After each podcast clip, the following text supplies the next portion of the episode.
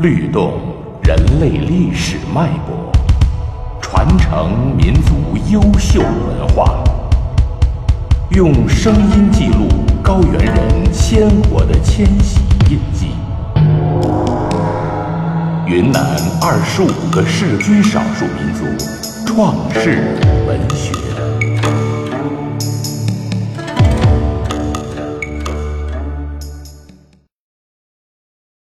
佤族创世文学介绍，在久远的年代，佤族先民创造了创世神话、创世歌谣、创世史诗及创世文学。创世神话是关于开天辟地、人类和万物起源的神话，它主要有两个方面：一是解释和描述天地开辟，包括世界和万物的形成。一是说明人类的起源，包括民族的由来等。佤族创世神话主要作品有《思冈里》，把天顶高的人，太阳、月亮和星星的由来，人类的祖先，葫芦的故事，人与蛇，青蛙大王与母牛，洪水故事，树的儿子，达热罕等。《思冈里》描述天神木一吉造天。化身为太阳，天神伦用泥巴造地，化身为月亮。他们创造天和地以后，又创造了动植物。巨人达能创造了人类始祖母妈农。洪水滔天之时，人躲进石洞才得以生存。人从石洞里出来后，分出了民族，区分了住处，有了语言和文字，学会了狩猎和农耕等农事活动。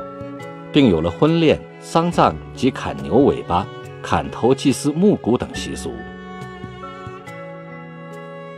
把天顶高的人描述：远古时天地相距很近，人们随时可以上天去玩。有一天，太阳和月亮不知为什么争吵了起来，最后他们要比试本领，各自对准一塘水，尽可能发出自己的热气，顿时。地上万物快被烤焦，人们四处躲避。当时有个妇女正在舂米，她觉得太阳和月亮都很无理，一边大声咒骂他们，一边拿起手中的杵棒往堆里使劲捣。天像一口巨大的锅，被捣得摇摇晃晃，要掉下来。这位妇女连忙举起杵棒，朝天猛顶了几下，天就被顶高了。天被顶高后，太阳和月亮便不再争吵，地上也不热了。人们围着这位妇女又唱又跳，并称她背绝若马，把天顶高的人。太阳、月亮和星星的由来描述：远古时，天地一片漆黑，人类就选出一名小伙子和一个小姑娘，上天去求天神给光明。小姑娘在鸡叫第一遍就上天了，而小伙子睡过了头，鸡叫第二遍才醒来。他怕错过了时机，连衣服都来不及穿，便上路了。结果，小姑娘得到了月亮，天神让她在夜间为万物照明；而小伙子一丝不挂，怕万物见了笑话，天神便赐予他太阳。随后，天神随手一撒。天上便布满了星星，从此天上便有了太阳、月亮和星星。葫芦的故事描述：远古时期，地上没有人，只有飞禽走兽。在所有的动物中，豹子最凶猛，蚂蚱最灵活。不知过了多少日子，天上掉下来一个大葫芦，好奇的豹子咬开葫芦。从里面走出好多人，都被豹子吃了。蚂蚱跳起来咬豹子的屁股，将豹子吓跑。不久，又有人一个一个地从葫芦里走出来。从此，大地上有了人类。创世神话具有世界性，这是人类原始时期的意识形态，具有重要的历史价值和文学价值。佤族创世歌谣以开天辟地、人类起源、万物创造等为主要内容，与其创世神话一脉相承。主要作品是《斯冈里创世歌，斯冈里、阿瓦都是从一个石洞里爬出来，射日等。斯冈里创世歌描述，古老的宇宙只是一团雾气，太阳和月亮，动物神和植物神就诞生于这一团雾气之中。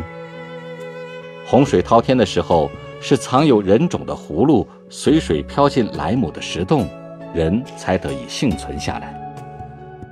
神灵阿达砍开葫芦，于是葫芦分两半，上下为两方，上方为陆地，下方为海洋。葫芦存万物，万物分两类：水里住鱼虾，陆上住兽禽。创世歌包含丰富的想象、幻想和夸张，充满神奇浪漫色彩。射日描述：很久很久以前，有三个太阳高挂在天上，后来是天神告诉大家，白瓦汉拉一起来，齐心协力。才能把太阳射下来。于是万箭齐发，刺向蓝天。第一个太阳被射碎了，变成了星星；第二个太阳被射瞎了眼睛，变成了月亮，灰暗不明。第三个太阳向人们求饶，大家给他们分了工。星星陪伴着月亮，太阳落下，月亮升起，相互交替，轮流不息。反映了佤族先民的宇宙观和曾与干旱作斗争的历史。佤族创世史诗代表作是《斯冈里》及《葫芦的传说》。《斯冈里》叙述，在洪荒时代，海天相连，天边飘来一只小船，船上有个葫芦，有条黄牛。黄牛饿了，把葫芦舔开了，葫芦籽落下大海。海水露出地面，形成最高的山峰斯冈。后来在四冈山上结了一个金光闪闪的葫芦，百鸟都来啄葫芦，葫芦像山岩一样坚固；百兽都来抓葫芦，一道爪印也不见。还是勤劳机灵的小米雀找到了葫芦眼，啄了九年，终于把葫芦啄开了。原来是人类在里面。阿瓦从葫芦里先出来，佤族是大哥。天地的形成，史诗奇妙地解释说，那是佤族祖先会种出粮食后，大家冲心骨，天空再也压不住群山。杵棒敲打他筋骨，天空高高的升起，从此同大地分离。史诗还对雷雨云虹的形成做了有趣的解释：天空舍不得大地。天空气嘟嘟，大雨是他的眼泪，雷鸣是他的愤怒。天空怒气不息，人类无法冲谷。人类向天空道歉，人类送去礼物。金色的鼓堂扬起，化成朵朵彩云，送给天空一件花衣服。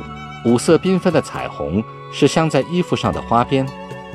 人类开拓了大地，人类打扮了蓝天。创世史诗《斯冈里》以幻想的形式，丰富奇特的想象，叙述了对宇宙开辟、人类起源、自然万物生成以及民族形成等的认识和解释。